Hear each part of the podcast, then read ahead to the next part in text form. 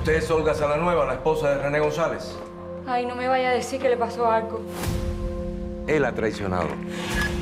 Se robó un avión, voló por debajo de nuestros radares y aterrizó en una base militar en Miami. Why did you defect, sir? In Cuba, everything is short.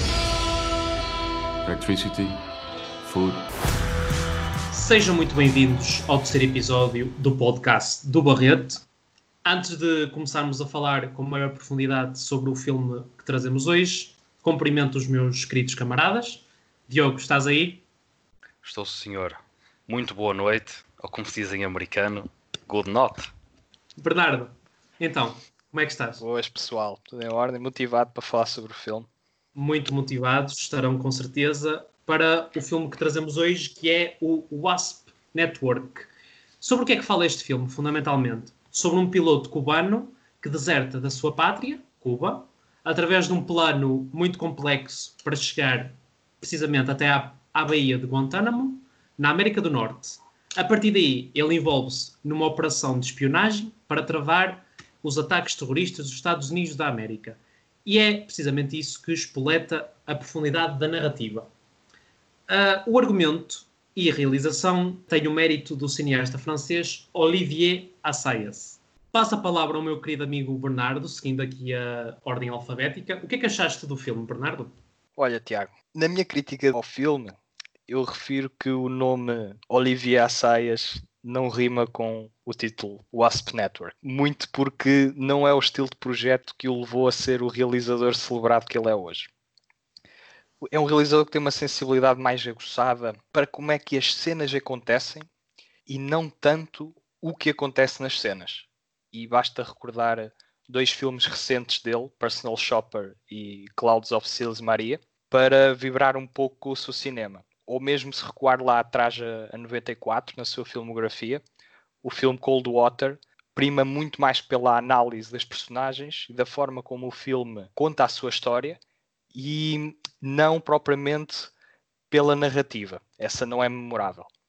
Ora, este filme de espionagem internacional está muito mais preocupado com os acontecimentos que elabora do que as personagens que estão a vivenciá-las.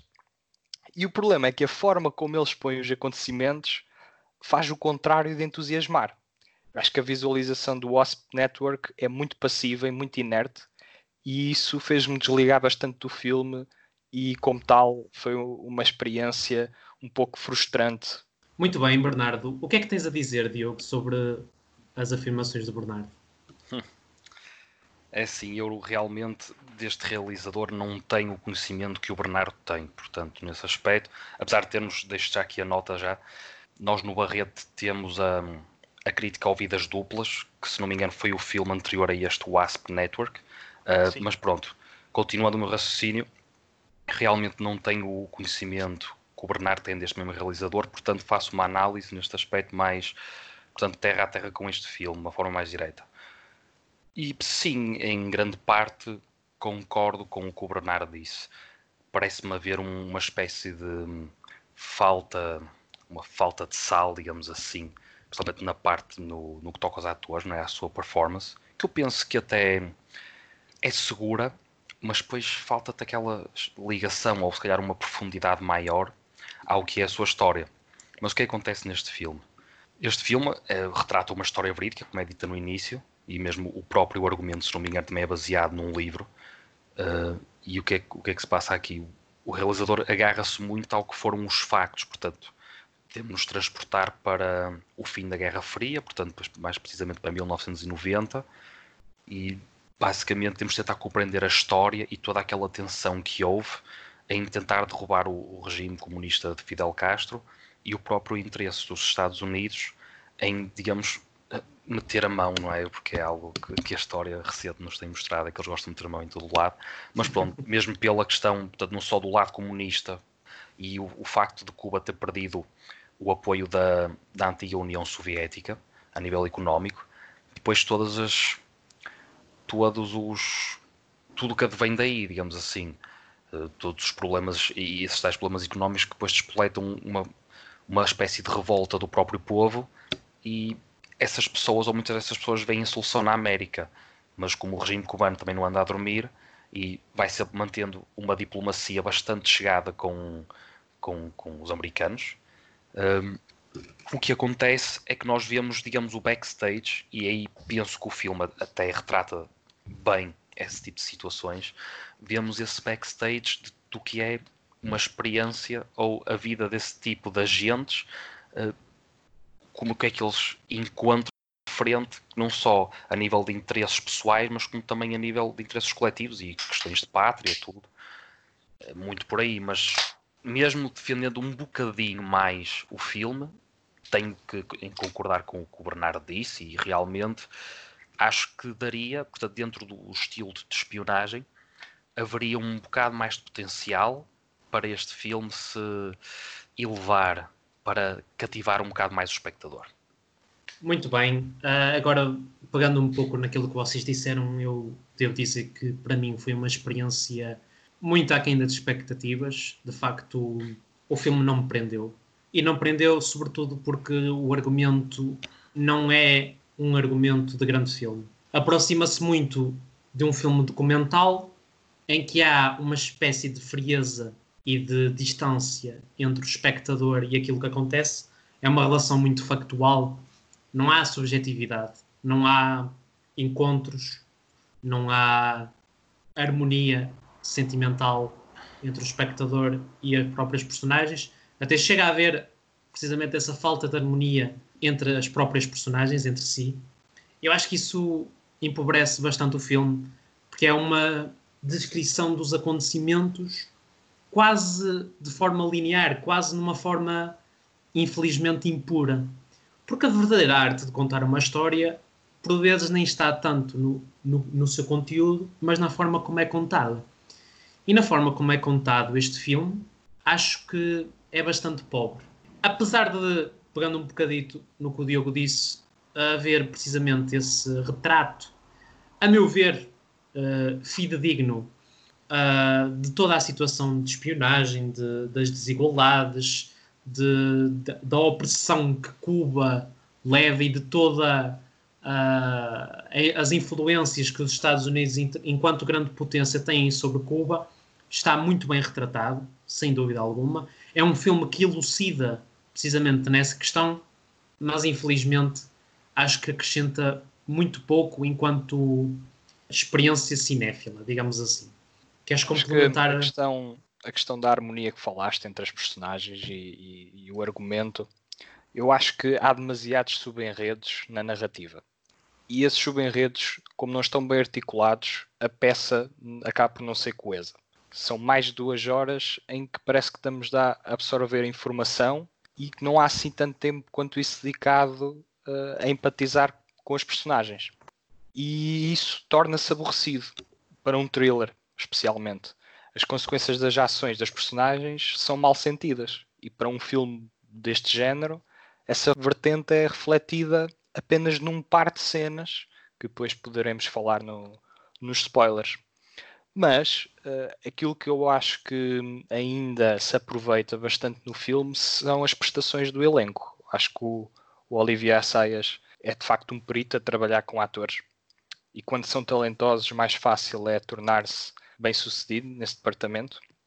E depois nos spoilers posso comentar um, uma personagem que achei particularmente descartável, mas que pela sua atuação, um olho menos atento até consegue admirar.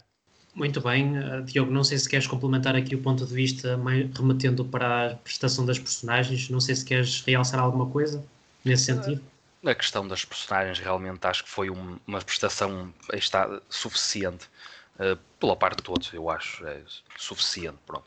Agora, o que o Bernardo estava a falar, a questão da narrativa, portanto, esta parte ainda posso referir, mesmo antes dos spoilers, que é a própria montagem, ou portanto a forma como a história evolui, principalmente na primeira parte. Eu penso que não há uma grande ligação uh, entre certas cenas ou entre certas personagens, porque tu falas bem, ou tocaste num ponto que eu achei até interessante, o lado um bocado documental. Sim, eu acho que a partir do momento em que o filme se assume como contando uma história, portanto, baseada em factos verídicos, existe sempre automaticamente um lado documental. É quase obrigatório. E o que acontece é que na apresentação dos personagens, ou quando nós tentamos entender realmente o que se está a passar, quem é quem, há ali fases onde sabe, os planos são cortados de uma forma tão brusca, eh, as coisas desenrolam-se tão descontroladamente às vezes, ou não, não chega a haver uma conclusão. E eu penso que o espectador às vezes não, não beneficia muito com isso, porque a informação aqui é algo base. É, é importante para o espectador entender como, como é que as coisas realmente aconteceram e quem tem o, os devidos papéis. E aí, nesse aspecto, no que toca à construção da narrativa, penso que é um bocado deficiente. Ou podia realmente ser melhor. É um ponto que eu, que eu pronto, tinha, tinha realmente mencionar e é um. Quando cheguei ao fim do filme, pensei logo, tenho de mencionar realmente esta, esta característica porque fica aqui, o filme fica a perder com isso. É assim, o que tu dizes é, é interessante porque tu dizes que a informação é essencial para esta história e é. E é. É um filme e é, é, é fundamental, mas acaba por ser o excesso dela e a forma como ela é exposta que o prejudica. Portanto, é, foi a falha de encontrar esse tal ponto de equilíbrio entre a quantidade de informação que é expelida e a forma como ela é entregue no ecrã. Acaba por ser um filme que é muito à base de conversas à mesa. Mas, por exemplo, o Godfather também é um filme de conversas à mesa. Só que depois já a ação e as personagens estão bem delineadas. E Sim. as interações são muito precisas. Torna-se fascinante assistir àquela história.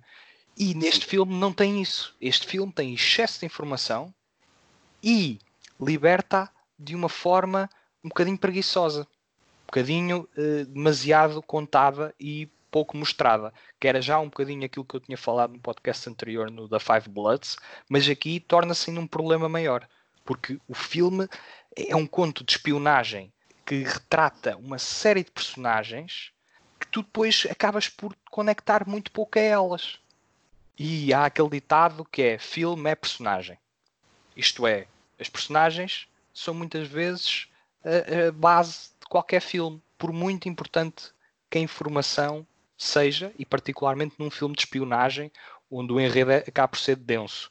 E atenção, ele é informativo, só que além da informação e dos ensinamentos que ele traz em termos históricos, e da boa prestação dos atores, e um ou outro momento em que de facto consegue cativar, mas são cenas muito precisas e parece que nem estão interligadas. Tu retirava-las da, da narrativa, vias as cenas isoladas e elas tinham o mesmo efeito.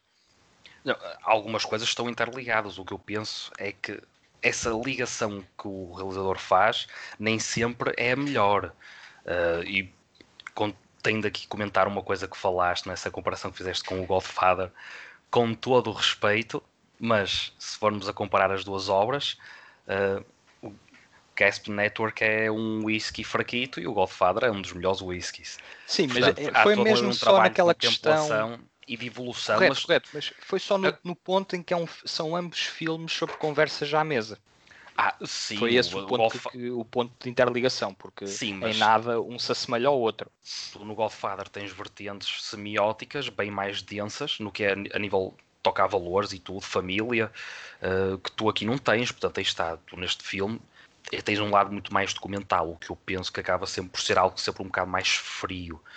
Uh, eu concordo com o que acabaste de dizer, sim, a personagem é muito importante, mas eu vou ser sincero, eu quando cheguei ao fim deste filme, eu penso que se a narrativa realmente tivesse um, uma melhor prestação e se essa tal informação toda fosse, digamos, disponibilizada ao, ou evoluísse ao longo do filme para o espectador de uma forma mais uh, coesa, de uma forma mais interessante, apelativa, isso já, para mim, punha o filme logo num patamar já acima. Não seria não um grande filme, mas já seria algo bem superior. Eu penso, e está, portanto, mesmo com esta prestação dos personagens, mantendo isso tudo igual, só mudando a narrativa, ou onde eu penso que as coisas correram menos bem, se aí corressem bem, uh, mesmo com a mesma prestação destes mesmos atores, eu penso que já o filme ganhava imenso.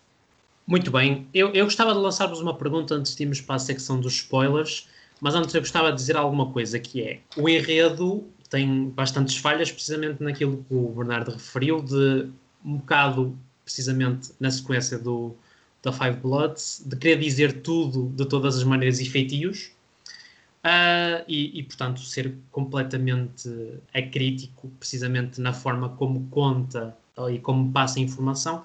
Eu, eu na minha modesta opinião, é, é, é, é, quase como contar pelos dedos as personagens que são realmente interessantes durante este filme. Claro que o enredo e as personagens estão de mãos dadas, naturalmente. Um bom enredo, se as interpretações assim o dignificarem, transporta com ele boas personagens. No entanto, eu, eu não sei se estou já a antecipar a personagem que o Bernardo ia referir, mas eu por acaso achei que a interpretação do Wagner Moura foi, por alguns momentos, talvez precisamente pela pergunta que vos vou fazer, pela profundidade da personagem, pelo caráter, pela personalidade mais interessante, mais talvez uh, objetiva da personagem, com, com bastante emotividade e bastante, sobretudo, por exemplo, na maneira às vezes agressiva como ele se dirigia à namorada. A pergunta que eu deixo é: será que a prestação das personagens e por si só, dessa forma, o, o enredo e o filme per si, será que tem uma relação efetiva entre a personagem e o próprio enredo, ou seja, entre um, a personagem ser interessante e por, por extensão o enredo ser interessante e o filme ser interessante?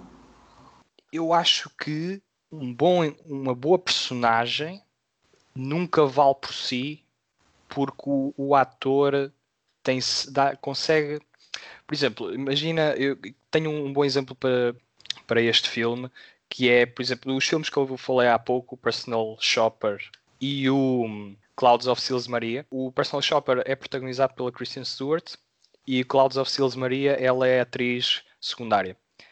Ela está excelente em ambos. Excelente.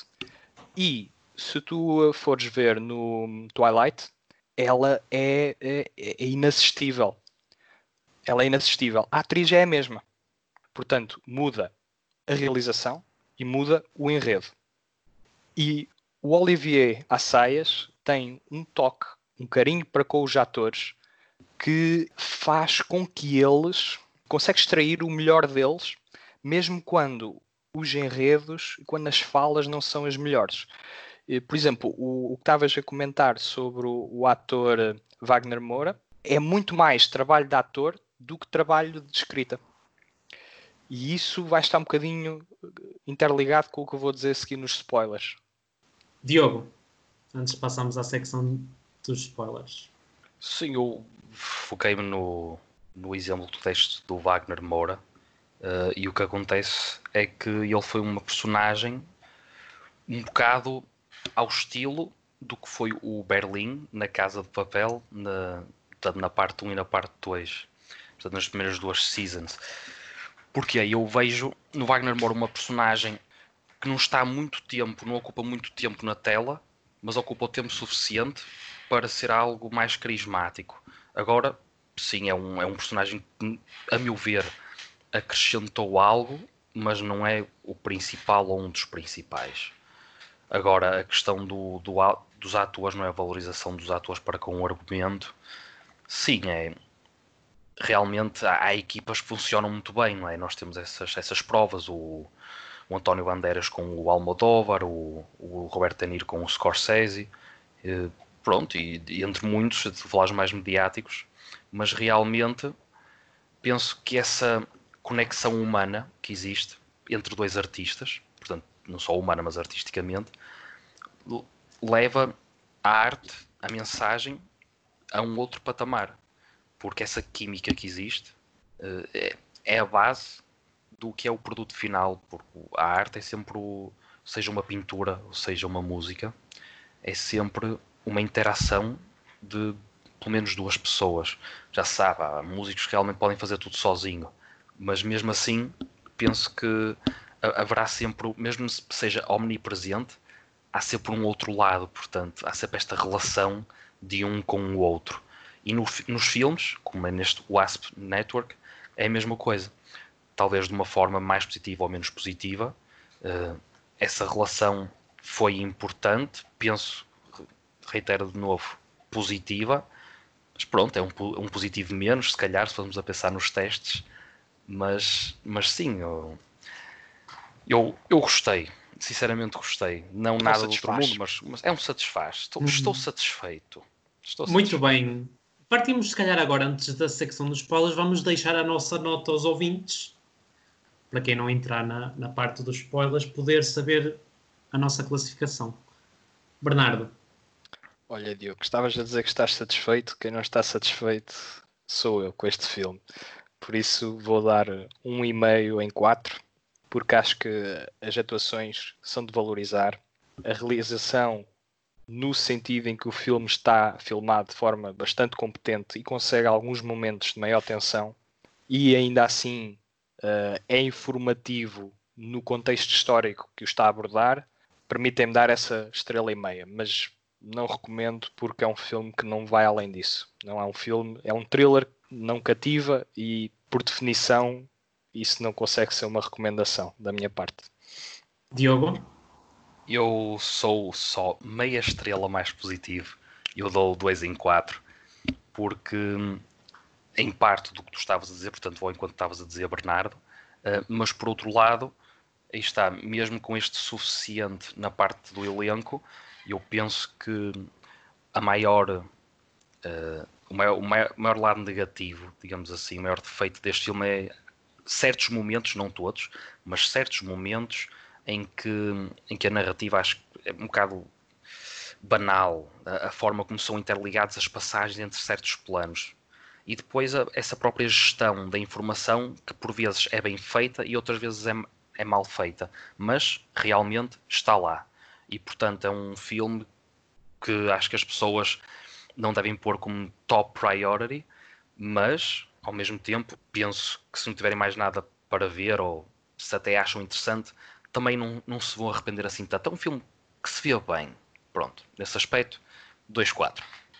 Muito bem, eu deixo então a minha nota e mais uma vez na linha do Bernardo vou dar também uma e meia em 4 julgo que foi um filme muito deficiente em aspectos formais e informais. Em termos de conteúdo, foi aquilo que nós já falámos, muito lento. Foi um filme muito lento e, e, e precisamente foi, essa lentidão não acompanhou o excesso de informação que tornou o filme não necessariamente confuso, mas aborrecido.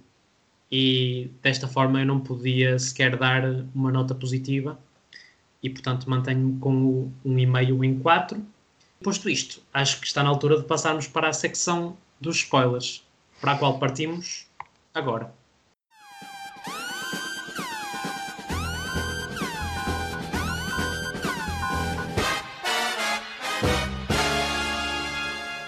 Ora bem, agora em território spoiler, eu gostaria de dizer que, agora fazendo a, a pergunta, se calhar de uma forma mais clara, que eu vos queria perguntar há, há pouco era precisamente isto. Será que um filme fica mais no nosso íntimo e guardado na memória se tiver um enredo razoável e uma interpretação interessante? Ou se por acaso o enredo for interessante e as interpretações serem só razoáveis? O que é que vocês acham sobre isso? eu acho que existem os dois casos. Um filme pode ser enaltecido pelas atuações, como às vezes uh, a própria escrita pode enaltecer personagens que estão interpretadas de uma forma mais morna. O, o, inverso é, por exemplo, o Joker, que é um filme que eu considero que está muito bem escrito, mas que foi bastante elevado pela prestação do Joaquin Phoenix no, no, no, papel. E, isso, e até mesmo o filme Green Book, o vencedor do Oscar, é um filme cujas atuações superam aquilo que é a originalidade, por exemplo, do filme com o, o Driving Miss Daisy uh, na década de 80 Portanto, é um filme, o, o, Green Book, que não prima pela originalidade, nem por um argumento uh, altamente sofisticado, mas cujas interpretações são tão fortes que conferem um entretenimento e um, e um, um carinho para com o filme que nos faz revisitar. Muito bem. Diogo, o que é que tu achas sobre a pergunta que eu coloquei? Sim, uh, nesse aspecto, olha, mais uma vez, tendo a concordar com o Bernardo. Uh, realmente há, há, filmes, há obras em que é um bocado one man show, pronto, ou two mans ou two womans, ou como quiserem, uh, onde realmente as personagens se levam para além do que é o, o trabalho todo do, do, do, argumento ou de um backstage, digamos assim, uh, e outros que prima realmente por um, um argumento ou uma realização tão boa que os atores são quase secundários, mesmo interpretando bem os seus papéis. Uh, lembro, foco, por exemplo, o, Andrei Tarkovsky, uh, portanto, não desvalorizando os atores, mas realmente penso que o dom daquele homem uh, fazia o filme todo, não é? Aquilo é toda uma contemplação, toda uma experiência muito além do que é a prestação dos atores. E comparando isso com, por exemplo, o Bernardo deu o exemplo do Joker e eu pego no, no Joaquin Phoenix e lembro-me do Her, que também é um filme em que, pronto, o, o argumento é, muito bom, mas realmente ele é o grande foco, não é? E tu percebes e deixas-te levar por todo aquele enredo, por todos aqueles aquela mistura não é, de sentimentos, não é, estes abalos que nos, que, nos, que nos dá por dentro, graças a ele. É? Abalos diferentes serão, por exemplo, o do Robert De Niro no Taxi Driver, mas dois filmes completamente distintos, dois muito bons, tem um trabalho uh, atrás das câmaras excelente, mas realmente tem dois atores, o De Niro e o Joaquin Phoenix, que fazem daquela, dessas mesmas obras algo intemporal. Uh, portanto, sim, é, é, nesse ponto que vou ao encontro do, do que o Bernardo disse. Sim, realmente há, há os dois casos. Excelente reflexão de ambos. Eu, de facto, o que se pode resumir daquilo que vocês disseram, no fundo, é que não se pode universalizar naturalmente. Claro que a minha pergunta já tinha essa, essa, essa conclusão implícita. Tinha ratoeira. Deixa de estar, pessoal. Tinha ratoeira, tinha, tinha precisamente. Eu já queria que vocês dissessem precisamente isso, por isso, muito obrigado.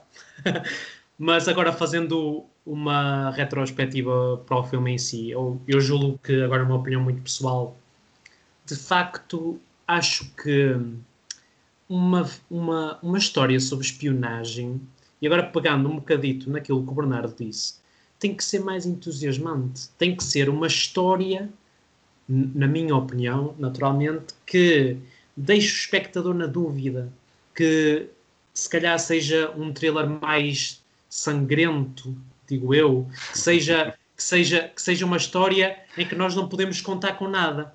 Mas infelizmente, eu acho que nós não podemos, na mesma moeda, não contar com nada deste filme, precisamente porque o filme é uma linha reta, é quase uma tábua rasa que não oscila praticamente nada. E, e portanto, a, a, o princípio, meio e fim é tão linear, tão uh, quase a, a, um ritmo unívoco, que não dá para, despertar, não dá para me perguntar, ei, que cena maravilhosa. Vou-te Ou... dizer uma cena onde, onde me espantei, que foi no, naquela cena em, no, dos bombardeamentos, em que o, o, o, indivíduo está a plantar as bombas no, nos hotéis e, e isto já é muito avançado, no, já é muito ou, ou finais de segundo ato, princípios de terceiro.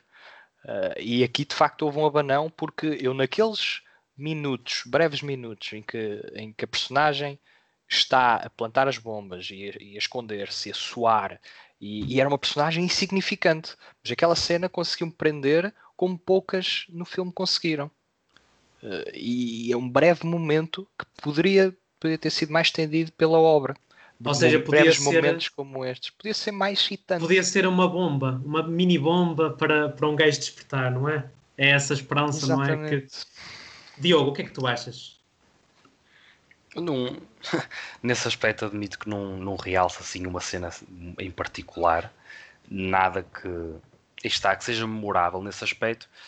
Eu admito que vi o filme ou interpretei o filme de uma forma até um bocado fria, ligado muito a essa questão da história, de perceber a, a, a, estratégia e a ligação que havia entre as várias organizações e tentar perceber um bocado a trama, que é pronto. Até porque não consegues perceber mais nada porque ele só te mostra isso. Sim, mas tentar. esse é que é o problema.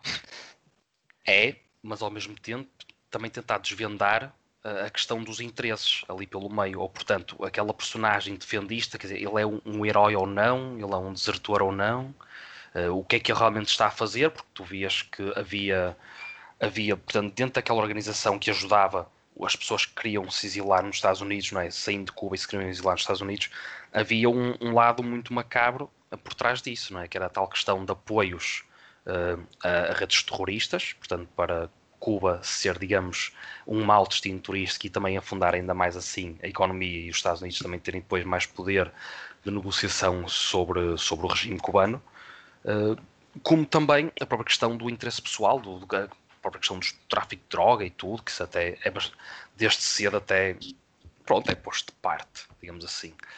Mas depois fazendo a ponte para os personagens, queria falar, como já mencionei, o Wagner Moura, porque aí está, penso que é, é bem conseguida, uma personagem bem conseguida, porque precisa pouco tempo de tela para, digamos, deixar a sua marca e por ter um charme um bocado próprio. Daí também ter feito aquela comparação com, com o Berlin. E depois, uh, foco também a Penélope Cruz, porque é um nome grande, é um, se não o um nome maior deste elenco. Uh, quem está não tem, uma, não tem uma performance ao nível, se calhar, dos filmes, inclusive com o próprio Almodóvar, mas é segura. É, o exemplo aqui da Penélope Cruz é, é um personagem que consegue dar a intensidade quase certa, pronto, não, não direi a 100%, mas pronto, bastante sólida. E, e, notas aqui a experiência e uma, uma, uma pessoa que acrescenta sempre algo mais. Eu penso que o papel que lhe foi dado pá, é o que é. Não, não tinha muito por onde, digamos, se expandir mais. Mas é, é bem executado, é bem executado. Mas sabes onde é que eu tenho mais problemas em, eh, naquilo que estás a dizer? Penélope Cruz, eu acho que até tematicamente acrescentou ao filme, porque descreve um pouco as dificuldades que as mulheres destes tais supostos heróis, uh, estes desertores ou heróis, o filme Sim. Coloca umas sementes de dúvida de que lado é que, é que eles estão e até que ponto é que vale a pena ser patriota, o que é que há a perder o filme coloca estas questões no ar, pois não acho que as aborde da melhor forma. E a Penélope Cruz, a prestação dela, coloca um, um, dedo na ferida no sentido em que consegues perceber a dor e aquilo que, que ela perdeu com a partida do marido. Sim, Até porque aspecto... esse é o, é o, desenvolvimento mais à frente, é a personagem que, que brilha mais no terceiro ato e que, com a qual nós devemos identificar-nos. Ao contrário, por exemplo, da minha queixa principal, que é a personagem uh, interpretada pela Ana de Armas, a Ana Martínez, que ela é basicamente um interesse romântico. Não Sim. é nada mais do que isso. E em contraposição à Penélope Cruz, acho que a Penélope Cruz, não só pela prestação como pela escrita, está muito mais. Um, tem uma espinha dorsal muito mais forte. Sim, nesse aspecto. E a Ana de Armas é uma Sim. das imensas personagens secundárias que ficam completamente abandonadas num filme que tinha pano para mangas nesse aspecto. Era um filme de espionagem que envolvia um grupo de personagens tão extenso, tão alargado, eh, que o filme não, não teve o arcabouço para lhes dar o destaque que devia. Sim, mas olha, a Ana de Armas, nesse aspecto, penso que o que ela representa neste filme, ela representava ou que representou na própria narrativa, que foi uma pessoa um bocado descartável. Pronto, simples quanto isso. Agora, tocaste nesse, nesse ponto interessante da Penélope Cruz. Uh, porquê? E aqui não, não enaltecendo a Penélope Cruz, mas aqui enaltecendo a, a, a escrita, ou portanto, o, o argumento é, de quem preparou esta, esta situação, que é a questão de, de, viver em casal, ou de um casal onde um dos membros toma uma decisão, é? um ato político, e depois de como é que esse ato político que depois também envolve a questão geográfica, uma mãe e uma filha ficarem sozinhas num regime eh, pronto, opressivo e as consequências que, daí, que daí advêm. E não só, quando ela depois vai para os Estados Unidos, percebemos que o destino não é muito melhor, não é? Uh, e portanto, eu acho que nesse aspecto o filme, não da melhor forma, mas tenta, pelo menos tenta, e a meu ver, minimamente bem conseguido, consegue mostrar esse, essa, esse lado de casal, ou um, esse lado mais familiar, amoroso, no meio de um filme 80% político. É o que eu sinto. Sem aspecto. dúvida, sem dúvida, e, e por acaso há uma questão, tendo em conta o que vocês disseram, que eu gostava de, de realçar, que é o seguinte: é muito interessante, no, a meu ver, por, por, exemplo, inicialmente a personagem interpretada pelo Edgar Ramírez, o René Gonzalez, é, assume-se quase como a personagem principal, precisamente, ou pelo menos a personagem que espoleta o enredo, certo?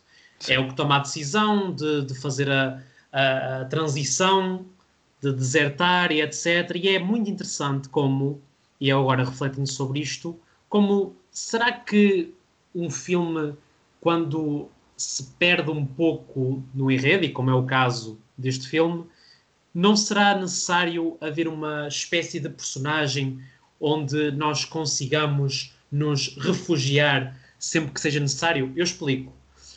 Uh, precisamente porque um, pelo enredo ser tão, como o Bernardo disse, uh, muito uh, informativo, é quase, é quase como o paralelismo da The Five Bloods, muito mostrado uh, e muito pouco falado. falado. Muito falado, desculpa, e pouco mostrado, exatamente. Precisamente por isso, não será que nesse âmbito, ou, ou já o realizador percebendo precisamente isso, não deveria dar um cariz muito mais emocional, se calhar fazendo se calhar uma retrospectiva do background das personagens, não será que é importante enriquecer precisamente a personagem quando o enredo assim o exige? Ou seja, quando o enredo por si só não consegue dar? O que estás a referir é que num filme tão focado em oferecer informação, devia de, reter, devia de nos oferecer uma âncora, uma perspectiva basilar pela qual nós conseguíssemos absorver o enredo de uma forma mais uh, subjetiva, por parte, subjetiva. Sabe? Por exemplo. E, e, eu acho que focaste num ponto ótimo. Porquê? Por exemplo, um, um filme de espionagem uh, que se chama The Operative, que vai estrear em Portugal uh, brevemente. Eu tive a oportunidade de o ver através de, de um link de imprensa. É um filme que conta uma história de espionagem, cuja protagonista é a Diane Kruger. O filme é dela e nós absorvemos a informação através dela e a ação é dela. Neste filme, um conjunto de personagens faz imensa falta a, a, a tal âncora que tu te estavas a referir. E isso foi algo que o filme falhou em perspectivar. Porquê? Porque eh, nunca foi essa a intenção do filme.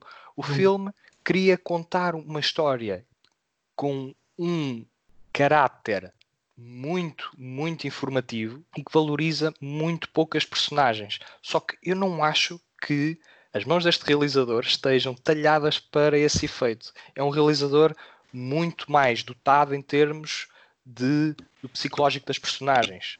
É um realizador muito, que está muito mais à vontade, com peças mais minimalistas. Uh, não ao ponto de ser um realizador que só faz dramas porque não é esse o caso, mas é até um realizador bastante prolífero em termos de conteúdo, mas é a forma, a estrutura da história eu acho que ele não teve a capacidade de organizar tudo da melhor forma e entregar de modo a conseguir uma história cativante. E num género de thriller, esse aspecto é muito importante, apesar da quantidade e qualidade da informação que lá está. Eu aprendi imenso, só que não consegui ter uma experiência positiva com o filme. Sem dúvida. E eu, antes de passar a palavra ao Diogo, para ele se pronunciar, eu gostava de fazer um pequeno paralelismo.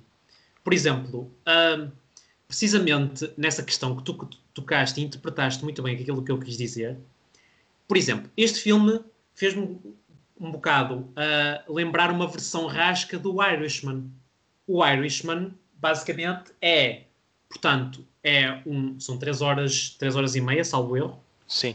De uma história imersiva com muitos subplots, em que a história é uma imersão profunda uh, de enredo, narrativo, mas porque é que o filme consegue elevar-se? Precisamente porque tem a perspectiva de uma das personagens. Uma perspectiva de uma personagem que conta precisamente de forma muito mais organizada a história, dá-lhe o seu toque pessoal, permite precisamente uma interação entre o telespectador e o filme per si. E eu acho que é, por acaso, foi um filme que me fez lembrar precisamente porque, ao ver este filme, percebi que havia um filme bastante bom que podia servir de, de âncora e de, de imagem e de reflexo para fazer uma produção muito melhor. Diogo, queres acrescentar alguma coisa? Acho que o essencial já foi dito. Agora, essa questão de quando ainda debatemos a questão do elenco versus narrativa, é, é esse aspecto que o realizador realmente foca-se muito no que é o contar os factos e não dá muita importância, não dá tanta importância às personagens em si. Portanto, tu tens o, um, digamos, uma ração e tens de a dividir. E ele deu um, uma grande parte dessa ração a tudo o que é um tema até bastante complexo e grande. Portanto, todos esses fatores históricos e barra económicos, é? políticos, eh, isso tudo é, é alguém grande, digamos assim, usando um bocado o exemplo do Bernard, se calhar ele está habituado a trabalhar com coisas mais minimalistas e a exigência que se pede aqui de contexto é tudo mesmo minimalista e portanto ele dá toda essa atenção a isso mesmo portanto umas coisas bem conseguidas outras menos bem conseguidas mas depois realmente as personagens levam só o tal suficiente que eu, que eu já mencionei e penso que, que é essa a questão muito bem pessoal, acho que está na altura de passarmos para as nossas recomendações, as nossas queridas e sinceras recomendações. Eu queria só finalizar dizendo que tu falaste há bocado do The Irishman. O The Irishman é 3 horas e meia. E se eu te disser que o, o Wasp Networking soou-me a 4 horas, não estou a mentir. É um filme que parece que é o dobro daquilo que é. Eu acho, eu acho que o sentimento foi unívoco a nós os três, sinceramente. E, e, e isso é, é, é uma das principais razões que me levam a, a não recomendar esse filme é que é de facto um, um, filme que faz pouco com muito tempo e o objetivo é o contrário. Excelente. Diogo, se calhar começamos por ti, na parte das, se não quiseres acrescentar alguma coisa, por parte da recomendação, o que é que nos trazes para hoje? Sim, eu sigo já para a recomendação e olha, já ouvi aí uns rumores também de backstage que hoje não é só filmes, Pronto, e eu também vou seguir o mesmo exemplo e também vou. Portanto, é, é tem a ver um bocado, mas é, é, vídeo, é uma série, The Last Kingdom. The Last Kingdom, que retrata a história de Uhtred Ragnarsson, um herói, digamos assim, o típico herói, não é? O clássico. Um, aquilo passa-se assim, antes da Idade Média, penso eu.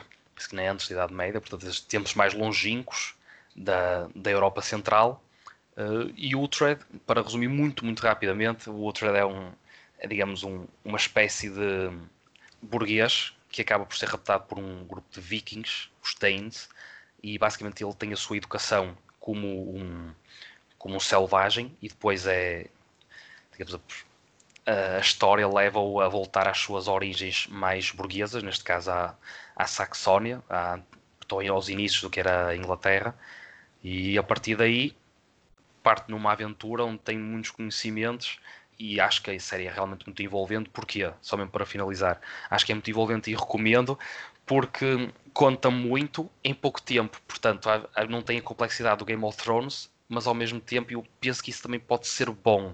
E o Last Kingdom faz isso muito bem, é um excelente entretenimento. Bernardo, obrigado, Diogo. A minha recomendação é do filme Nobody Knows I'm Here, ou em chileno Nadie sabe que estou aqui. Está Oi. disponível na Netflix e conta a história de Memo, um homem que vive numa zona remota no país sul-americano, isolado dos traumas do seu passado. É um drama curto, com música à mistura e que vale pela prestação do protagonista e pela realização engenhosa de Gaspar Antillo, no seu primeiro trabalho como realizador. Aconselho que façam uma breve pesquisa porque vale bastante a pena. Muito obrigado, Bernardo. E de facto, os rumores que se ouviram confirmam-se. E eu hoje trago-vos uma sugestão uh, livresca. Hoje trago-vos a sugestão do livro 12 Rules for Life, do Jordan Peterson. Basicamente, uh, Jordan Peterson é um psicólogo clínico muito conhecido uh, mundialmente que escreveu um livro sobre uh, 12 razões que nós devemos levar para a nossa vida entre endireitar as costas ou assumir, assumir os nossos próprios erros. E eu acho que é uma recomendação muito interessante, precisamente em tempos de reflexão, como são estes tempos de pandemia. Uh, e portanto, eu deixo-vos esta recomendação para também uh, diversificar um bocado o conteúdo. A preocupação do Barreto sempre com os seus leitores e ouvintes. Exatamente, exatamente. Nós estamos sempre à espreita e é por isso que a arte somos nós. Se ninguém quiser acrescentar alguma coisa, eu dou por terminado este bonito episódio e quero agradecer a vossa participação. É sempre um gosto estar aqui a conversar convosco e espero que os nossos ouvintes uh, tenham gostado deste episódio. Muito obrigado. Por isso, por isso, pessoal, até à próxima e viva o Barreto. Será que me vas a perdonar algún día?